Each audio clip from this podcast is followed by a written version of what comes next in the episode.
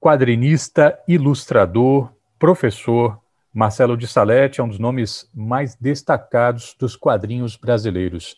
Ele é formado em artes plásticas pela USP, responsável por obras como Encruzilhada, Cumbi, que levou ao prêmio do segmento no mundo, Eisner, e Angola Janga, vencedor do Jabuti. A gente vai saber um pouquinho mais sobre a carreira com o próprio Marcelo de Salete. Obrigado por atender a educadora, Marcelo. Como vai? Oi, Renato.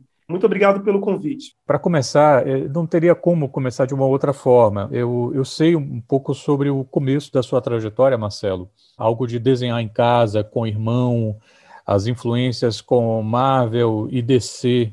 Eu não queria começar te perguntando sobre suas influências, porque elas já estão dadas. É, imagino, né?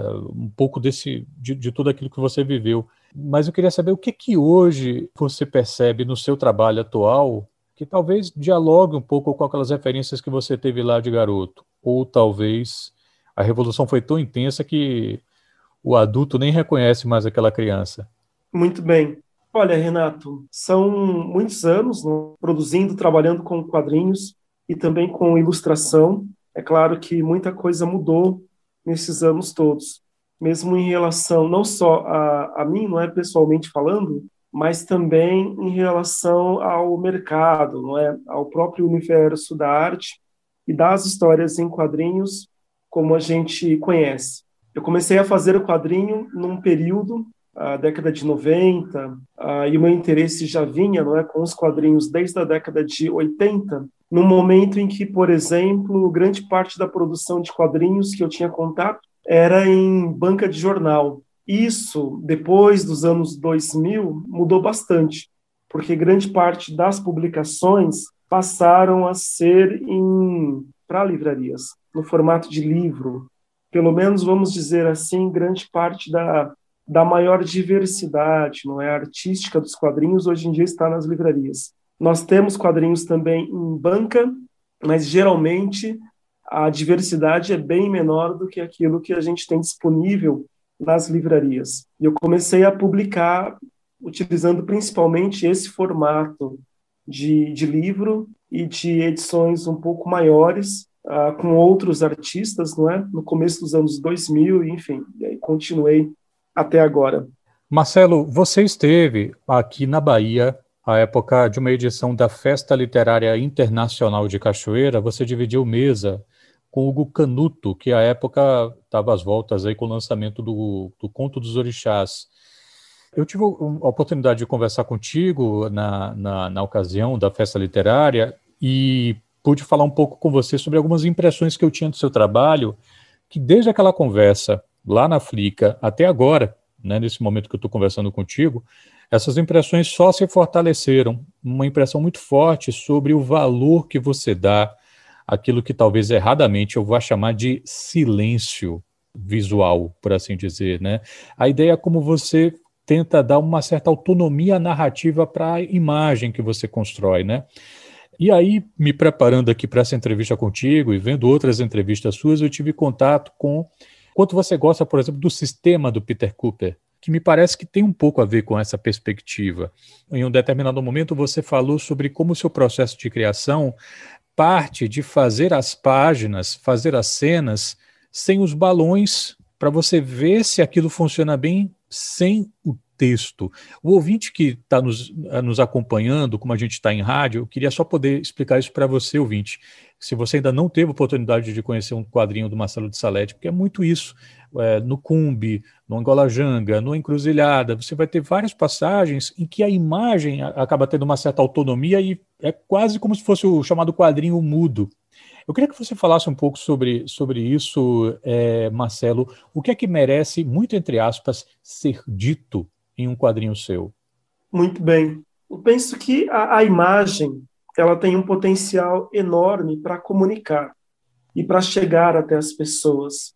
E ela tem algo que os bons artistas, não é, seja nos quadrinhos ou também nas artes plásticas, conseguem fazer, que é, é suscitar diferentes formas de você ler determinada experiência artística. E isso sempre me interessou muito nos quadrinhos. A possibilidade de, a partir das imagens, fazer com que o leitor possa compreender determinado fato, mas possa também ter uma certa abertura de possibilidades para compreender aquela narrativa. Em alguns momentos, uh, eu pude participar, não é, nesses últimos anos, antes da pandemia, de alguns eventos uh, que eram clubes de leitura, com diversos leitores que tiveram contato tanto com, principalmente, o Cumbi e o Angola Janga, e os leitores falavam um pouco sobre as suas impressões de leitura, e eu comentava também essas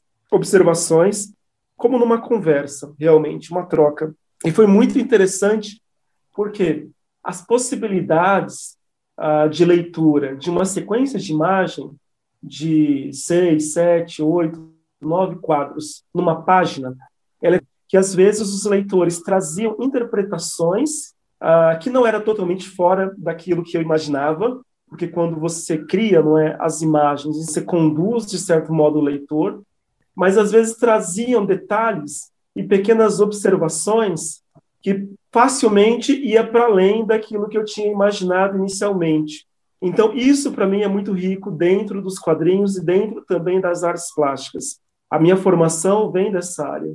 E os quadrinhos que eu sempre tive contato eram quadrinhos que, em grande parte, eles eram silenciosos. E é a, a gente geralmente fala, não é? Como você citou, silêncio mas na verdade é um silêncio que diz muita coisa. É um silêncio carregado de sentido. O silêncio ele não é ausência de comunicação e de sentido. É como vamos pensar num gesto de uma pessoa querida, num gesto de uma pessoa mais velha com os mais novos. Ah, é como você pensar nas ações que uma pessoa faz. Tudo isso é comunicação tudo isso é, vamos dizer assim, intenção e ação. Então, não é somente a palavra que comunica as coisas, mas muito também o gesto, as ações, enfim, uh, expressões e diversas outras uh, possibilidades que nós temos, não é, de informar uma pessoa. Não é à toa que, muitas vezes, quando temos contato com uma outra pessoa a partir de WhatsApp ou dessas outras redes mais recentes, não é, de comunicação, escrevendo por ali, é muito fácil, dependendo do modo como você escreve, às vezes você ser mal interpretado. Daí o sucesso dos famosos emojis, que é uma forma de você conduzir parte ali do que você escreve a partir de uma pequena emoção, entende? Ou seja, a nossa comunicação, sempre junto dela, quando a gente tem contato com a pessoa diretamente, geralmente você isso vem acompanhado, a frase vem acompanhada de gestos, de expressões, de vontades, não é? Que a pessoa que está ali do lado tem com outra pessoa. Uh, e isso me interessava muito. Como trazer toda essa complexidade para os quadrinhos e para a imagem. Marcelo, como você acredita, se é que é o caso, que essa sua ponderação se relaciona com uma coisa que você que eu sei que é uma preocupação sua, né? Você fala um tanto sobre alfabetização visual. É uma coisa que é um termo curioso, assim, né? A gente está na sociedade da imagem e não imagina que, uh, que um termo desse caiba na sociedade contemporânea, mas uh, como é que você acha que uh, esse pensamento que você expôs se articula com essa sua preocupação? A imagem, hoje, ela é largamente utilizada pelas redes sociais, pela comunicação, não é? pelo vídeo, ah, pela televisão, pelo cinema, e diversos outros meios. Um jovem hoje que tem contato com, uh, por exemplo, um celular, ele tem mais contato com imagem uh, e informação produzida desse modo, não é, imageticamente, além da palavra, do que provavelmente na nossa geração, não é? há 30 anos atrás. Então, a imagem ela é algo importantíssimo hoje, mas eu também não tenho dúvidas de que ao mesmo tempo, nós não criamos mecanismos para que grande parte das pessoas, a partir da educação e de outros meios, façam a devida crítica sobre essas imagens.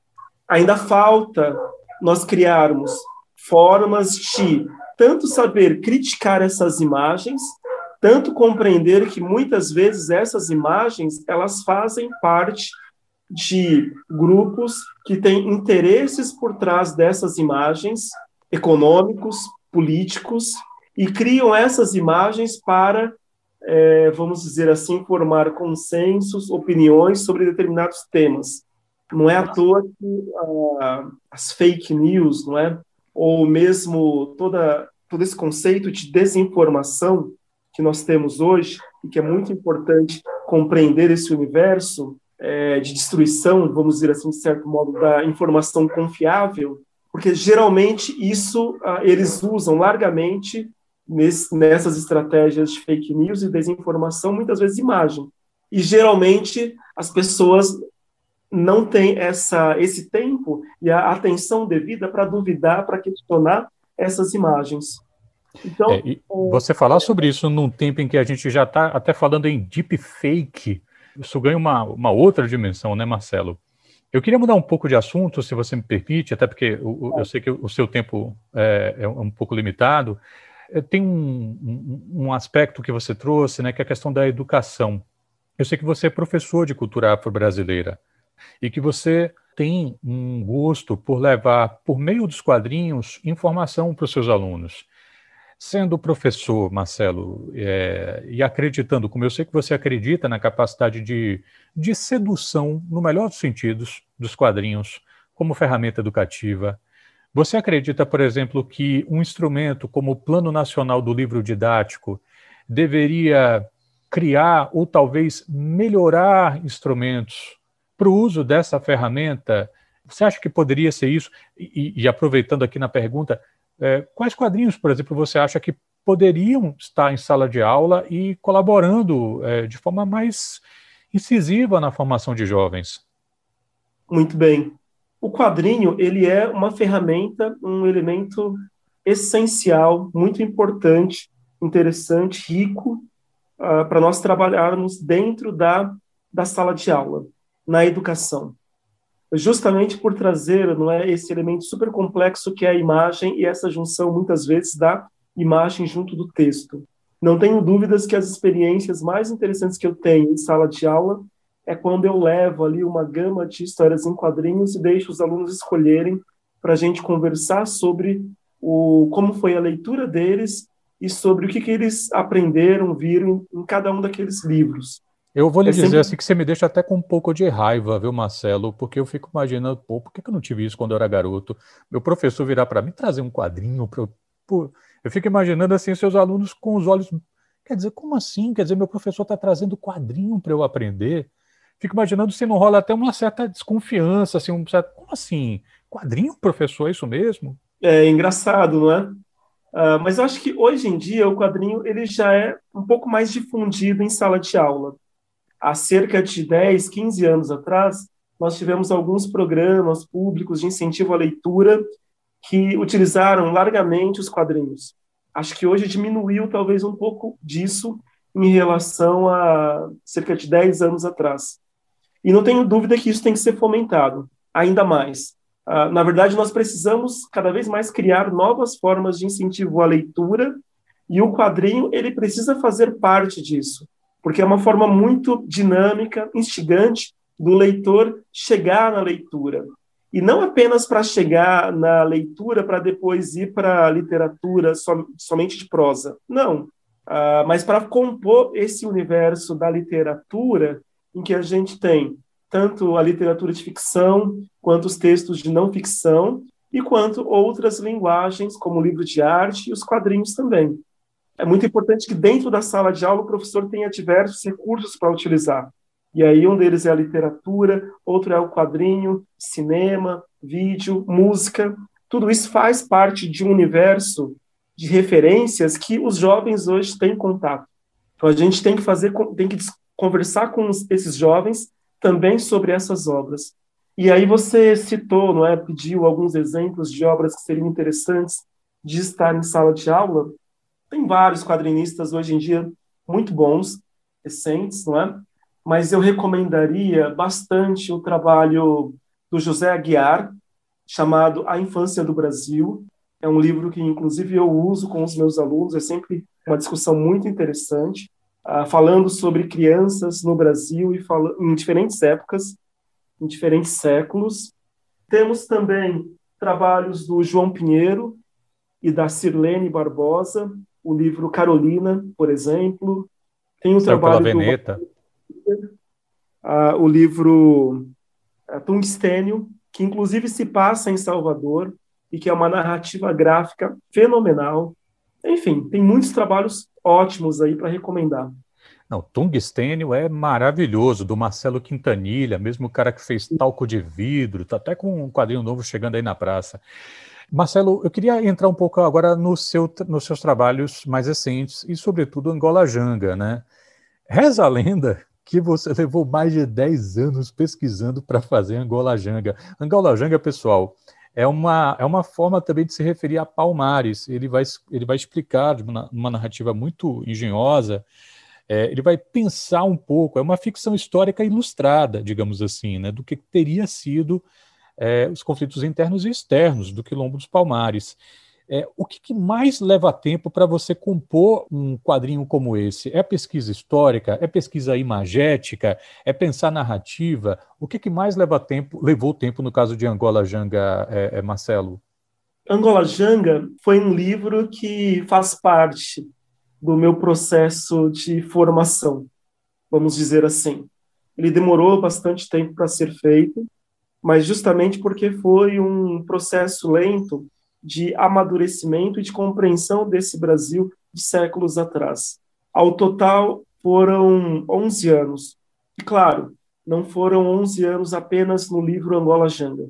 Foram 11 anos onde saíram outras publicações também. Teve o livro Cumbi, que é de 2014, o livro Encruzilhada, que é de 2011, e o livro Noite Luz, que é de 2008, alguns outros trabalhos menores no meio disso tudo.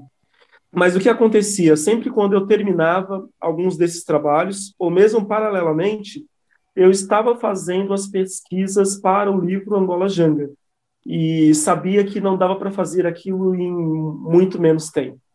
Então foi um processo pequeno, eu lia um livro falando sobre história de Palmares, ou mesmo sobre história do Brasil colonial e imperial, e aquilo me chamava para pesquisar, para compreender mais sobre determinado assunto, que levava para outro livro, e eu fiquei entrando nesse labirinto aí de diversos autores, como Flávio Gomes, Lilia Schwartz, também o Décio Freitas, Ivan Alves Filho e diversos outros, e no meio disso fui aprendendo, fui crescendo e fui me formando. Foram aí cerca de cinco, cinco anos e meio para finalizar as pesquisas, para depois, finalmente, saber que ah, agora eu posso começar a fazer os esboços e daqui a pouco finalizar. Então foi um processo bem longo, sim, mas ele foi um processo junto com outros trabalhos também. É, tem um, um, uma passagem de Angola Janga que eu queria fazer uma pergunta para você a respeito disso. É, em dois quadros, você trata de, de uma questão que não diz respeito a Palmares apenas. Não está inscrito só em Palmares, mas é um momento em que um dos líderes do Quilombo está conversando com uma pessoa que é naturalmente de fora, né, um, um cara branco, que o interpela e fala assim: olha, há cativos em Palmares. Há pessoas presas em Palmares, há, enfim, escravos em Palmares, enfim. E o, o interlocutor dele diz assim: não como nos engenhos e vilas. Queria que você falasse um pouquinho assim sobre como é que você compreende esse fenômeno dentro de Palmares e por que que você resolveu, ainda que de uma forma, né, uma passagem rápida, né, são dois quadros, levar isso também para o quadrinho? Esse é um assunto que alguns autores abordam, analisam, uh, mas a gente tem poucas informações uh, sobre essa realidade dentro de Palmares. Como você sabe, não é? A partir do livro, grande parte dos documentos que nós temos sobre Palmares, eles vinham, na verdade, das pessoas que iam até aquele local para destruir Palmares. Então, é sempre um olhar, de certo modo, estrangeiro sobre aquele local sobre aquela dinâmica toda social. A gente sabe que havia ali uma, um grupo de sábios, de pessoas mais velhas, provavelmente chamados de Tata, que é um dos termos para se referir, não é, aos mais velhos dentro dessa cultura de origem banto ou ganga também. Ah, então, isso, Palmares era gerido a partir desse grupo até a chegada de Zumbi dos Palmares, que centraliza o poder nele. E nós sabemos também que eles estavam organizados em diversos quilombos, produziam ali diversas coisas, como milho, cuidavam de algumas de alguns animais pequenos, não é? Criavam como porcos, galinha, uh, e faziam diversas outras coisas. Agora, o que acontece? Uh, e é importante frisar, isso no livro eu coloquei como cativo, o que é diferente de escravizado. Quando a gente pensa em escravizado e em escravismo, nós estamos pensando numa sociedade que ela é, de certo modo, uh, gerida a partir dessa experiência uh, e desse trabalho forçado de milhões de pessoas, como aconteceu no Brasil colonial e imperial. Um trabalho forçado de, de quase 5 milhões de africanos e muitos outros que morreram pelo caminho.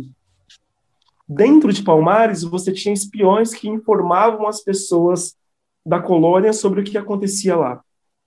Assim como informações da colônia chegavam em Palmares a partir de pessoas que faziam esse trânsito, vamos dizer assim, entre aspas, espiões, ou mesmo dos colonos, que também negociavam com Palmares, que estavam próximo da região de Palmares. Então, era uma rede muito intrincada de interesses. E em toda guerra, a gente sabe que é, pessoas que são capturadas nem sempre são colocadas dentro daquela sociedade com plenos direitos. E isso, alguns relatos, mas lembrando desses observadores não negros, brancos, sobre Palmares, vão dizer que essas pessoas que eram capturadas acabavam chegando em Palmares numa condição de cativo. E muitas vezes essas pessoas recebiam a sua liberdade plena quando, por exemplo, faziam parte das incursões dos palmaristas contra os, os engenhos ou, enfim, em outras ações, vamos dizer assim, uh, bélicas.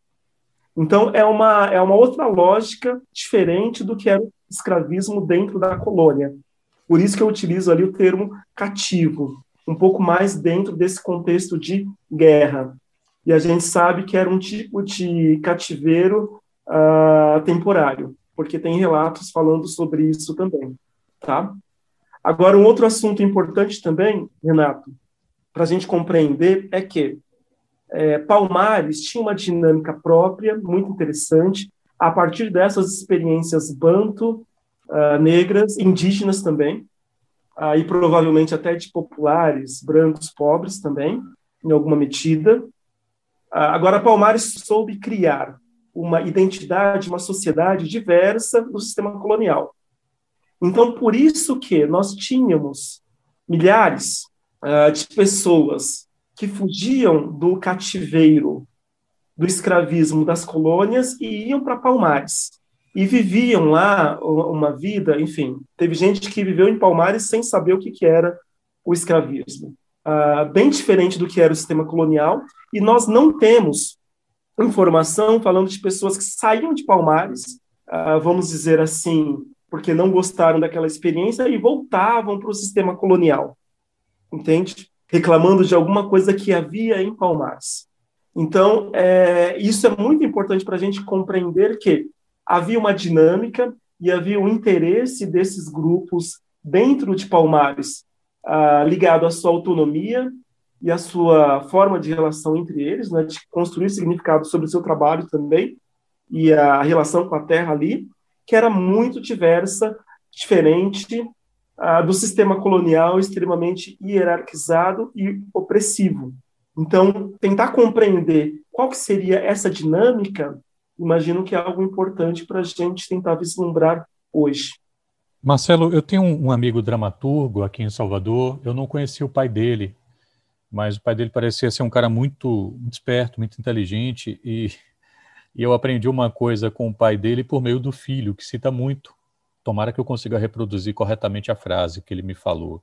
Era mais ou menos assim: o artista tem a obrigação de saber qual é a angústia do seu tempo.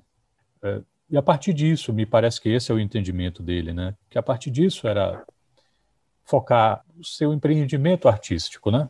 Como é que isso se aplica em você, Marcelo? É, você sente uma vocação, um, um, chamado, uma voz, assim, digamos, interior, te impulsionando a escrever sobre algo por uma implicação política, é, ou, digamos assim, suas motivações podem ser de outras naturezas. O que, que te motiva a fazer o quadrinho, Marcelo? Quadrinho ele é uma linguagem que eu acabei tendo contato uh, com ela muito cedo, uh, quando jovem, com o desenho e com essa forma de expressão, não é? Uh, a partir de imagens em sequência, em diálogo, imagens solidárias, como diz alguns autores.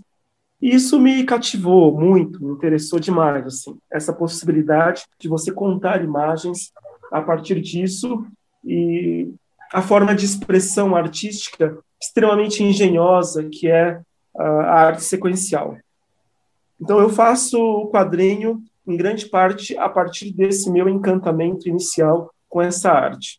Para além disso, quando me tornei adulto, quando jovem, claro, tem experiências que me marcaram demais dentro dessa dinâmica social e dentro desse contexto de uma sociedade inserida uh, num país como o Brasil.